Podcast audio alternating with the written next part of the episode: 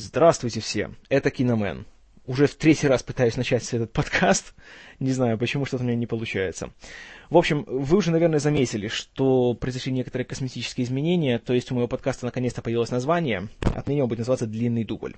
Не буду оскорблять ваш интеллект, объясняя, что значит это название, вы и так все прекрасно знаете. Э, нумерацию я, чтобы не было путаницы, буду продолжать, как она была. То есть это будет длинный дубль номер 20. И, как я и обещал, сегодня я немножко расскажу о «Взводе» о фильме, который я закончил смотреть, э, точнее, пересматривать уже не знаю в который раз, где-то минут пять назад. Поэтому мои, скажем так, эмоции еще не полностью утихли, и, возможно, как обычно, подкаст будет такой немножко скачкообразный и сумбурный. Но я постараюсь, чтобы было хоть сколь-нибудь внятно и вменяемо. Итак, «Взвод» вышел 25 лет назад, в 1986 году, хотя его история создания началась гораздо раньше. Оливер Стоун, который был еще тогда э, в момент войны во Вьетнаме совсем юнцом, ему было что-то около 20 или 21, э, он добровольцем записался в пехоту и, скажем так, поехал, полетел во Вьетнам, чтобы, как он тогда считал, служить своей родине, защищать свободу своих граждан и тому подобное. Ну, в общем, еще один такой, скажем, знаете, пример того, как э, пропагандистская система умело промывает мозги юному населению. В 1968 году он вернулся э, из Вьетнама, пробыв там год, получив несколько ранений, к счастью, никак, ничего серьезного не, не произошло. И это вот весь этот experience, простите за англицизм, настолько повлиял на его, скажем так, мировоззрение, на его психику и вообще на его жизнь, что он и до, и до того он как бы собирался связать свою жизнь с искусством, с творчеством, но тут он определенно решил, что в кино он обязательно покажет на экране то, что он видел, то, что он пережил, и надеялся, что он сможет что-то передать э, молодому поколению, как тем, кто остались э, в Штатах, так и тем, кто будут после него, те, кто уже подрастали. И первую версию сценария он написал как раз, как только вернулся из Вьетнама. Э, фильм тогда должен был называться «Break», то есть неясно, что это как-то имелось в виду, то ли поломка, то ли перерыв, то ли разрыв, то ли что-то еще такое. Естественно, тогда он был никому не известен и не интересен, Хотя вот что интересно, он направил сценарий э, Джиму Моррисону, э, солисту группы Doors, э, потому что писал сценарий, именно слушая его музыку. Ну и, в принципе, во Вьетнаме тоже. Э, коллектив Doors пользовался особой популярностью среди солдатов. Среди солдат, простите. Непонятно, как Моррисон ко всему этому отнесся, потому что Стоун хотел, чтобы он сыграл главную роль. Но, опять же, примерно в то же время Джим Моррисон э, закончил свою юную жизнь и свою, естественно, карьеру, был воплощением этого самого девиза «Живи быстро, умри молодым», и проект как бы так заглох. А, Стоун пошел учиться в академию или в университет, по-моему, где-то он поступил в университет Южной Калифорнии, где учился уже на режиссера и сценариста. И поначалу, конечно же, никто ему не давал снимать э, фильмы. И он э, в основном промышлял тем, что писал сценарии для других но при этом он всегда старался как-то не потерять свою идею о съемках фильма, о том, что он пережил во Вьетнаме. И окончательный вот как бы уже сценарий того, э, что стало потом фильмом «Взвод», он написал в 1976 году. И интересно то, что в том же году, в 1976-м, э, вышел на экраны еще один фильм, который тоже немножко так касался темы Вьетнама, это был «Таксист», где главный герой Трэвис Бикл, которого играл Роберт Де Ниро, был, по сути, ветераном этой самой войны. Э, но сценарий никто не хотел экранизировать, никому не было интересно, потому что в целом в Голливуде было такое довольно, скажем так, холодное отношение к любым сюжетам, связанным с Вьетнамом. Это было еще до вот выхода такой первой волны фильмов о войне. То есть в 78-м вышел «Охотник на оленей», в 79-м «Апокалипсис сегодня». Поэтому как-то его так сценарий немножко взвода все игнорировали. Но Стоун не терял надежду. А, в начале 80-х он стал добиваться большого успеха в качестве сценариста. Вот в 79-м он получил Оскара за сценарий к фильму Алана Паркера «Полуночный экспресс». И благодаря этому получил немножко, скажем так, эм, больше уважения в Голливуде, и ему даже дали попробовать себя в качестве режиссера. В 81-м он снял э, фильм ужасов под названием «Рука» с Майклом Кейном. Фильм, конечно же, страшнейшим образом провалился, поэтому на какое-то время о режиссуре Сталлону пришлось забыть. Но в следующие два года он написал сценарий к двум большим кассовым хитам.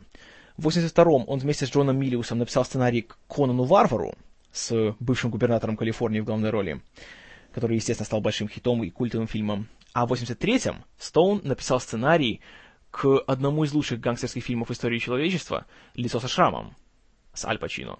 И уже после того он э, больше стал на ноги в Голливуде, его имя стало более известным, и в 85-м э, английская кинокомпания Хемдейл получила, скажем так, э, его сценарий ко взводу, и, кроме того, еще и сценарий к его фильму «Сальвадор», который он написал одновременно с ним практически в то же время. И оба сценария очень понравились руководству студии, и ему сразу дали добро на съемку обоих фильмов. Что он и сделал. Э, сначала снял «Сальвадор», потом снял «Взвод». За «Сальвадор», кстати, его номинировали тоже еще на «Оскар» за лучший сценарий, который, правда, он не получил. Но, тем не менее, э, критикам фильм очень понравился, и как бы уже он стал считаться гораздо более перспективным создателем. Ну и вот в 85-м он э, начал снимать свой большой опус о Вьетнамской войне. Опять-таки, вот сразу скажу, тут уже немножко будут мои личные эмоции – уже на, на стадии подготовки Стоун все делал не так, как делали другие до него. Опять же, тот же «Охотник на оленей» или «Апокалипсис сегодня». Э, и он сразу делал упор не на какие-то там, знаете, э, красивые кадры или э, приглашения больших звезд, а на то, что у него есть сценарий, у него есть его личное переживание, и он хочет донести как можно более аутентичную картину до зрителя. И для этого он сделал очень-очень грамотный шаг, который после него стали употреблять практически все создатели военного кино. Он пригласил в качестве военного консультанта э, отставного капитана морской пехоты Дейла Дая, который в 1986 году как раз основал свою э, собственную компанию Warriors Incorporated, которая именно занималась тем, что э, консультировала создание художественных фильмов и проводила такие курсы подготовки актеров, чтобы они выглядели максимально правдоподобно, когда играют э, солдат на экране. И вот «Взвод» был его таким первым большим проектом. Да, и сам э, дважды был во Вьетнаме, поэтому он, снова таки, все эти, его, все эти вещи для него были известны ему были не понаслышке. И набирая актеров, э, Стоун сразу ставил перед всеми условия, что перед началом съемок, перед читкой сценария, на протяжении двух недель они должны были пройти э, под руководством э, капитана Дая такой курс молодого бойца, где, естественно, их бы учили, как и копать окопы, как стрелять, как сидеть в засаде, как э, выживать на дикой местности и тому подобное. Э, съемки и этот самый тренинг проводились на Филиппинах, где до того уже Фрэнсис Форд Коппола снимал свой «Апокалипсис сегодня». И в целом Филиппины тогда были таким, скажем так, горячим местом для э, съемок фильмов о Вьетнаме. Потому что местность подходящая, и как бы местное население было, сам, шло навстречу. Потому что, само собой, в настоящем Вьетнаме никто вас не пустит, американцев, снимать э, фильм об этой позорной странице своей истории. Так вот, э, еще одна интересная особенность фильма. Его актерский состав на сегодняшний день, его читаешь и думаешь, боже мой, где у него были деньги, чтобы взять столько вот классных актеров? А суть-то в том, что в 85-м, когда фильм готовился, большинство людей, которые снимали фильм, никому не были известны совершенно. Это сегодня мы читаем. Вау, Чарли Шин, Уильям Дефо, Форест Уитакер, боже мой, Кевин Дилан, Джонни Депп. Ну ничего себе. А на тот момент они были еще никому не известны, были еще молодые актеры, которые как бы только подавали надежды, но еще не собирали сотни миллионов долларов и не получали гонорары, сравнимые с внешним долгом Либерии. Поэтому вот тут Стоун, опять же, показал себя таким немножко такой пророческая такая нотка у него есть, что он во многих своих фильмах берет молодых, еще только развивающихся актеров, которые впоследствии становятся гигантскими звездами. То же самое было и здесь. А, ну, естественно, актеры, которые жили у себя в Лос-Анджелесе, привыкли к такому спокойному, развязанному образу жизни, прилетев на Филиппины, они, скажем так, немножко были шокированы. И начиная с того, что Дай лично при приеме актеров всех их побрил на лысо, чтобы они чувствовали себя как настоящие солдаты в учебке. И во время этих двух недель он их муштровал просто, что мама не горюй. Как по его собственным рассказам, так и по интервью, которые давали актеры. И он сам, и опять же Оливер Стоун, очень авторитарно, скажем так, себя вели на съемках, как настоящие такие военно-командующие. И на съемках вот эти вот несколько месяцев, что были на Филиппинах, актеры порой просто там впадали в истерику. Но, но, э, все, опять же, знали, что есть все это делается для общей цели, и что все-таки они тут не черт знает чем занимаются, и как бы они все это терпели. Они понимали, что в конечном итоге это все оправдается. И еще как оправдалось. А, но об этом чуть позже. А, о сюжете фильма говорить, в принципе, много не стоит, потому что сюжет почти что отсутствует. История нам рассказывает о том, как в 1967 году во Вьетнаме мы видим несколько дней из жизни вот одного, как уже видно из названия, взвода американских э, пехотинцев. Они, по сути, тут нет какого-то такого, кстати, начала, середины и конца в фильме. Мы просто видим юного новобранца Криса Тейлора, который играет этот самый Чарли Шин, еще молодой, до того, как он сошел с ума.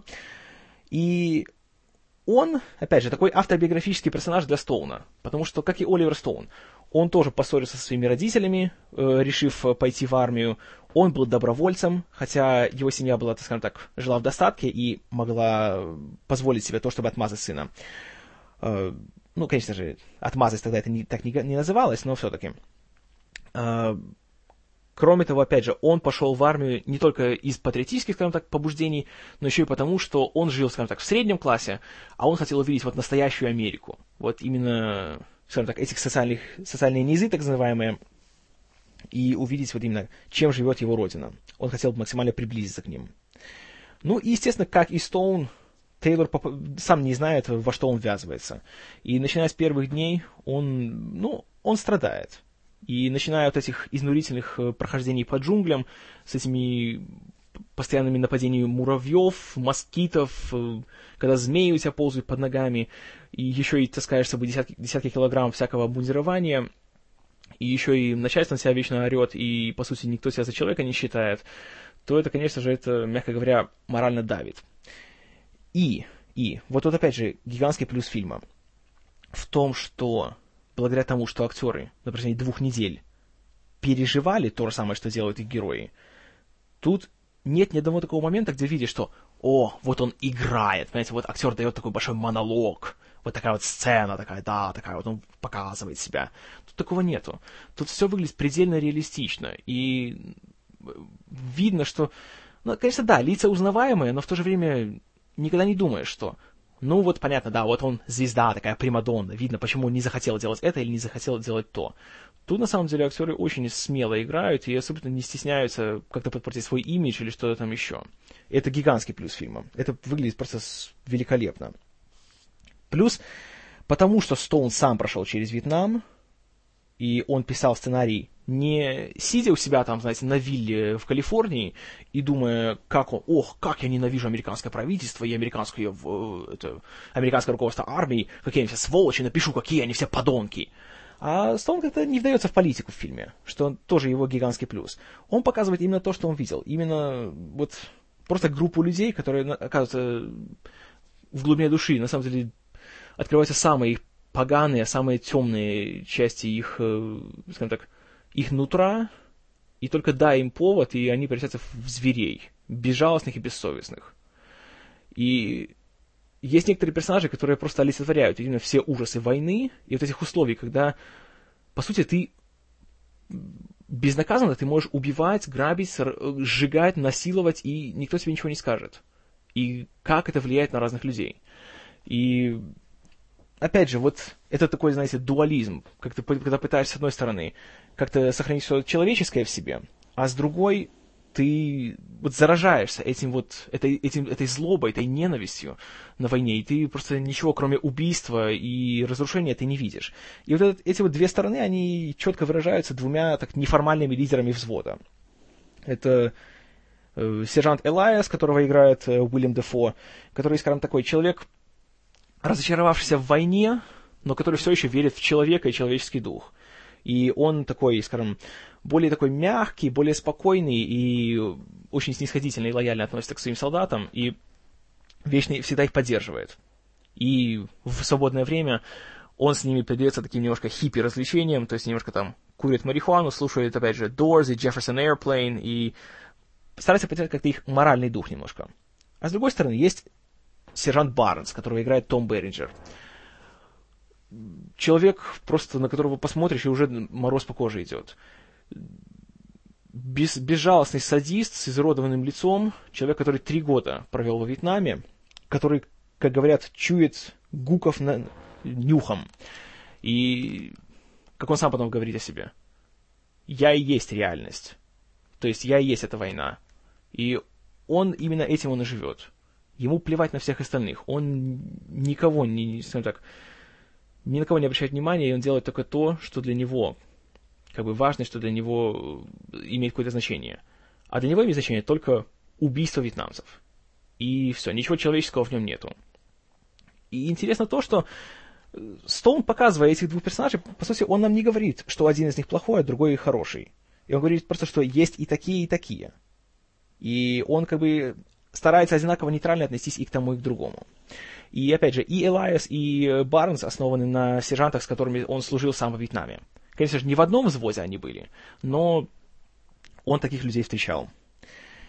И вот очень интересно проходит эта вот линия, где Тейлор, общаясь с теми, и с другими, и у, как бы, у обоих сержантов есть свои такие неофициальные группки внутри взвода, такие свои коалиции.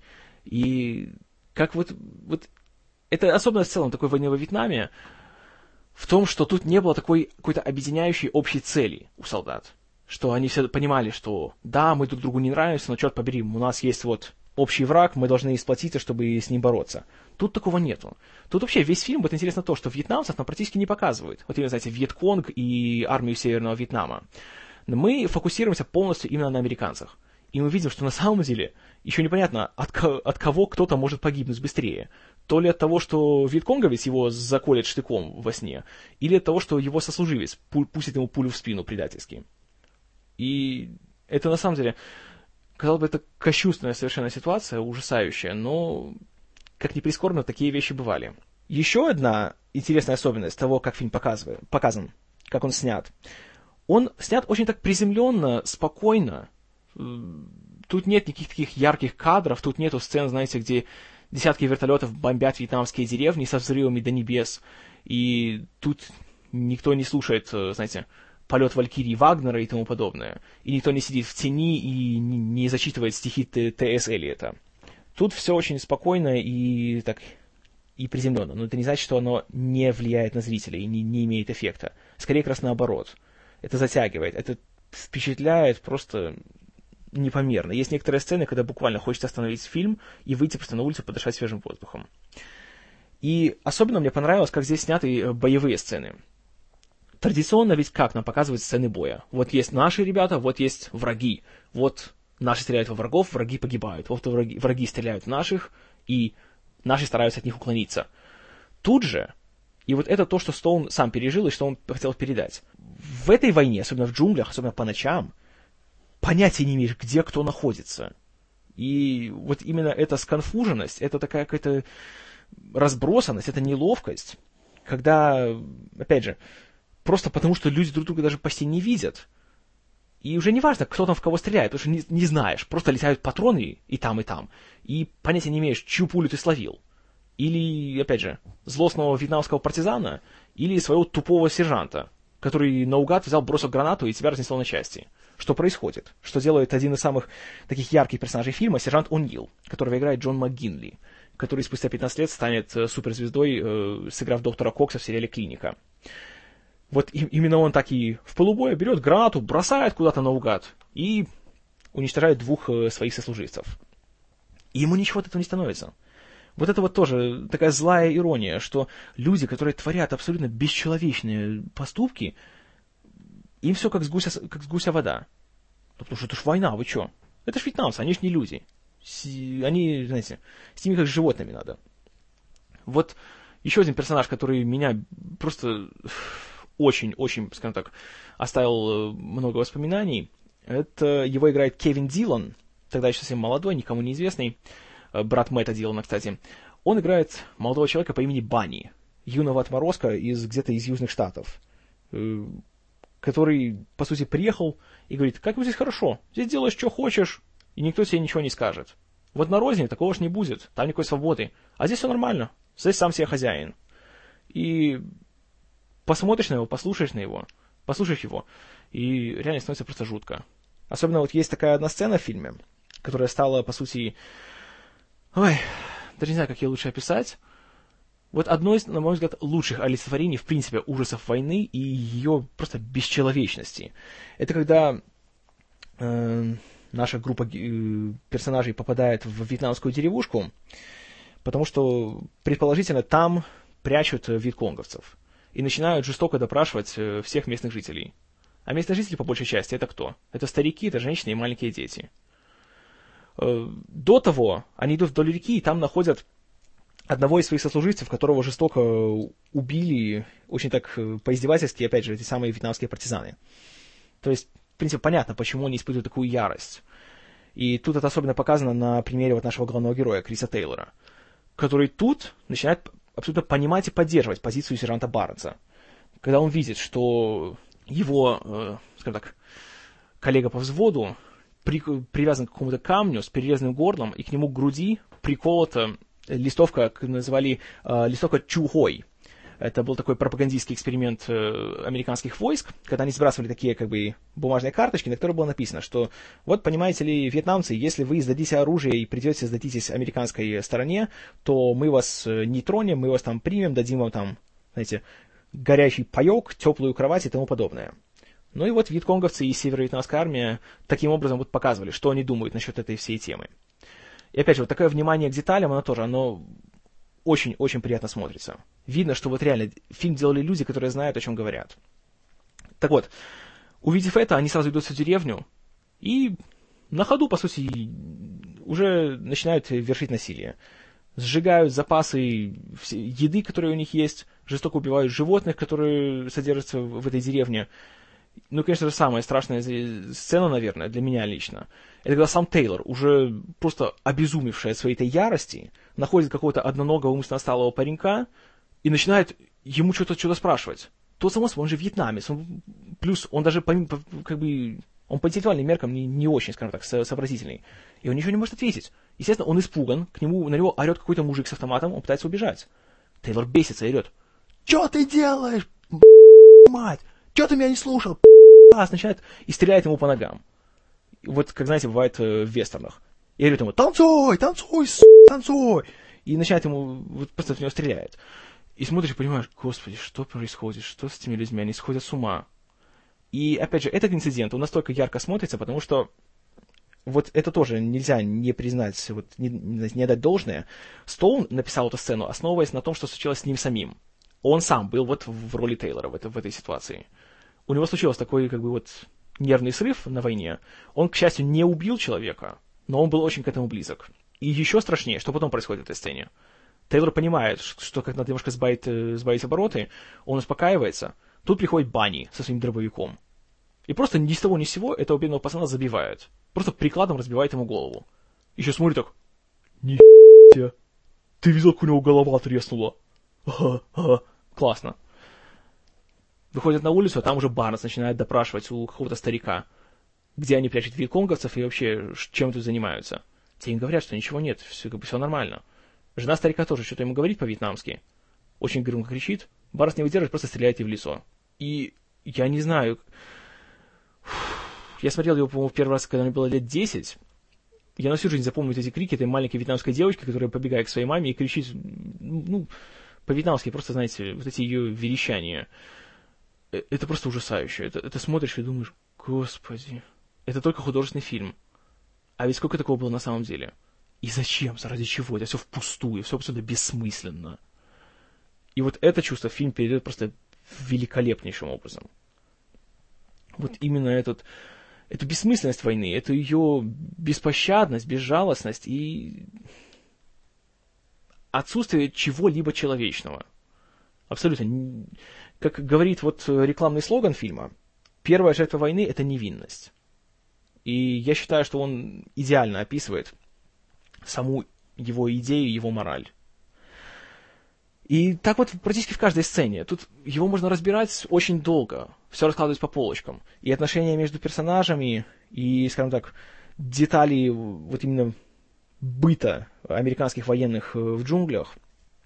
и то, как они делятся на две эти группы, и о том, как группа Элайса курит марихуану и весело проводит время, свободно, когда, ну, свободное от боев время, а группа Барнза сидит себе в своей, в своей этой большой палатке и думает, а ты слышал, что это такую, типа, что, мол, вьетнамцы, на самом деле, они в траву подмешивают какие-то химикаты, чтобы мы стали пацифистами и перестали их убивать. И такие вот вещи. И ты слушаешь, и настолько все это аутентично звучит, и понимаешь, что, наверное, ближе, э, вот, чем этот фильм к тому, как реально была война в Вьетнаме, это только если ты послужил бы в ней сам. И это, на самом деле, это потрясает. И приятно то, что фильм одновременно как бы мало, знаете, того, что ты прошел через войну, и ты что-то э, от нее запомнил. Надо при этом еще быть талантливым, знаете, кинематографистом. И тут Стоун показывает себя настоящим мастером. Он прекрасно справляется как и с боевыми сценами, так и работает с актерами он просто на твердую пятерку. Все до одного, кого не возьми в этом фильме, все, ну, справляются так, что просто хочется стоять и аплодировать. И когда кто-то погибает или что-то с кем-то происходит, это ощущаешь. Ничто не оставляет тебя равнодушным в этом фильме. И особенно вот эта вот последняя такая большая битва, которая происходит последние 20 минут фильма, она просто, скажем так, ой, сидишь и просто реально переживаешь каждую секунду этого всего. Вот это напряжение, оно просто, его можно пощупать. Это редкое достижение для любого фильма о войне, не только о вьетнамской. И, опять же, фильм хороший со всех сторон. И с художественной, и с повествовательной. Он прост, но, но он не примитивен. И он говорит, на самом деле, много чего. И вот меня просили немножко сравнить с другими фильмами о войне во Вьетнаме. И я скажу честно, я смотрел как бы четыре таких вот главных фильма о Вьетнаме. «Охотник на оленя», «Апокалипсис сегодня», «Взвод» и «Цельнометаллическая оболочка». Скажу честно, «Взвод» над ними всеми, я считаю, он на голову выше всех трех. Остальные как бы такой второй эшелон, лично для меня. Хотя понимаю, что это, наверное, звучит немножко крамольно, и э, большинство людей, конечно, считают, что этот «Апокалипсис сегодня» это как бы лучший фильм о Вьетнаме. Но я не буду говорить пока что об «Апокалипсисе сегодня», как-нибудь отдельный подкаст про него сделаю. Скажу лишь то, что я не считаю его шедевром. Более того, я считаю его фильм откровенно посредственным. Потому что, ну, он не о Вьетнаме. Он больше о личных амбициях Фрэнсиса Форда Копполы и о том, как э, он потом сел в лужу из-за своих же амбиций. А Стоун, он, он реально знал, для чего он делает этот фильм, и он четко понимал, как и когда и что надо делать и с кем. Э, в интервью он э, на вопрос, что, на его взгляд, этот фильм может дать и чему может научить, он сказал, что он считает, что то поколение, которое вернулось из Вьетнама, оно может много, многому научить как тех, кто остался в Штатах, так и тех, кто и будет после них. Про, донеся свои знания, донеся свои, вот, свой опыт, они, скажем так, он надеется, что он, он способствует тому, что следующее поколение будет поумнее. И он говорит, как бы так, я цитирую, но немножко так перефразирую. Говорит, я считаю, что новое поколение, и я надеюсь, что новое поколение будет более образованным, будет лучше знать историю, чем я, и оно не допустит тех ошибок, которые допустили мы. И что когда в следующий раз им будут предлагать такую, как он говорит, поддержанную войну, то они смогут сами принять э, правильное решение, и они будут более ответственно к этому всему относиться, чем я сам. Потому что он признает, что когда он ехал на войну, он, скажем так, все еще, он был такой вот э, жертвой вот этой идеологической машины. И он реально верил в то, что убивая, убивая людей на другом конце планеты, он делает добро для своей родины. Но, как показала война, ничего подобного. Не говоря уже о том, как потом принимали ветеранов уже на родине. И особенно, опять же, я даже не буду знать вспоминать о вот культовой сцене, которая, по сути, стала обложкой фильма, его главной афишей. Сержант Элая, стоящий на коленях и, скажем так, взывающий к небесам в последние секунды своей жизни. И весь этот сюжет о его конфликте с Барнсом. Это бессмысленно обсуждать, это просто надо посмотреть. Я надеюсь, что моя эта вся болтовня уже как, хоть как-то немножко вас склоняет к тому, чтобы посмотреть или пересмотреть этот фильм. Ну и в целом, опять же, меня очень-очень впечатлили самые последние кадры. Их часто очень э, упрекают, знаете, в некоторой такой проповедности, что, мол, вот, тут буквально своим закадровым голосом Тейлор нам говорит то же, что говорит Стоун. Вот о том, что какая-то война была ужасная, что как они, по сути, боролись сами с собой, как они пытались подавить эту вот тьму, которая у них в душе, и то, что те, кто остались живых, имеют моральный долг показать, что с ними было, чтобы не забывать об этом. Потому что если забудешь вот этот мрачный урок, который тебе приведет история, то ты обречен на то, чтобы повторять его снова и снова и снова. И все это звучит под просто душераздирающую композицию Сэмюэла Барбера «Адажио для струнных», которая стала уже легендарной благодаря этому фильму. Но знаете, это реально выглядит искренне. И после тех двух часов, которые ты посмотрел фильм, это по-настоящему впечатляет, и я считаю тот факт, что фильм стал большим кассовым хитом, по-моему, за свой год. Он не был на первой строчке, потому что даже были чужие еще вышли, но был одним из. Что-то около 100 миллионов долларов в Штатах он собрал. И то, что он получил 4 Оскара, в том числе лучший фильм и лучшая режиссура, абсолютно на все 110% были, были заслужены. Фильм просто потрясает. И он однозначно не оставляет никого равнодушным. По крайней мере, так считаю я. Уж точно он не оставил равнодушным меня.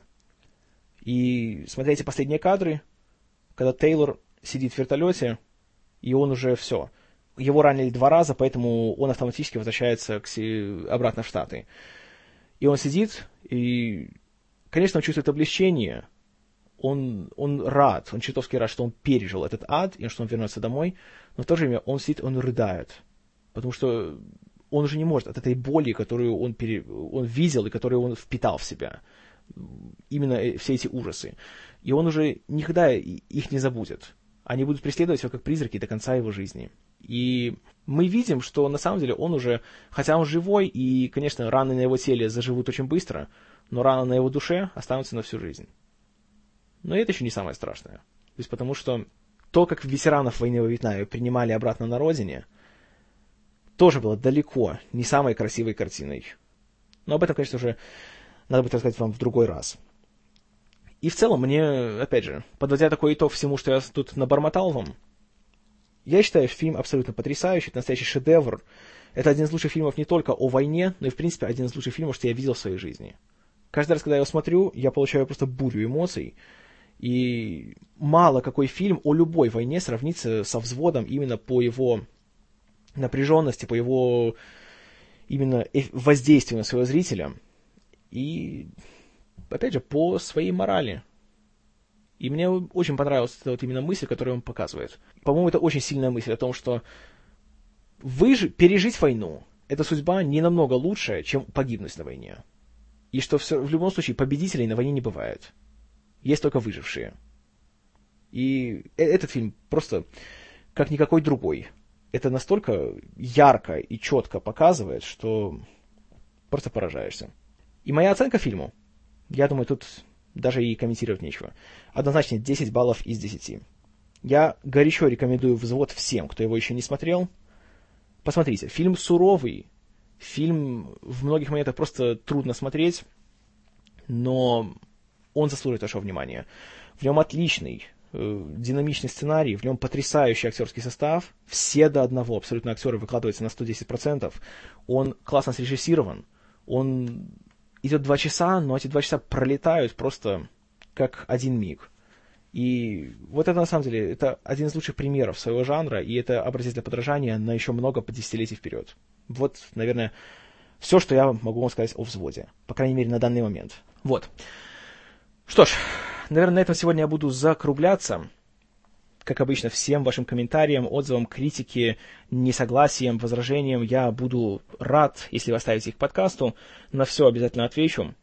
Большое вам спасибо за то, что вы слушаете. Э, следующий выпуск, я пока еще не знаю, о чем буду говорить. Скорее всего, следующий будет опять новостной. А после того, я думаю, поговорю о чем-нибудь таком полегче. Я, правда, еще не решил, будет ли это 500 дней лета или маленькая мисс счастья, но что-нибудь из этого будет. Оба фильма в любом случае заслуживают внимания и обязательно расскажу об обоих рано или поздно. Ну а пока что, что ж, на, на сегодня будет все. Спасибо за внимание. С вами был Киномен. Держите друзей близко, а врагов еще ближе.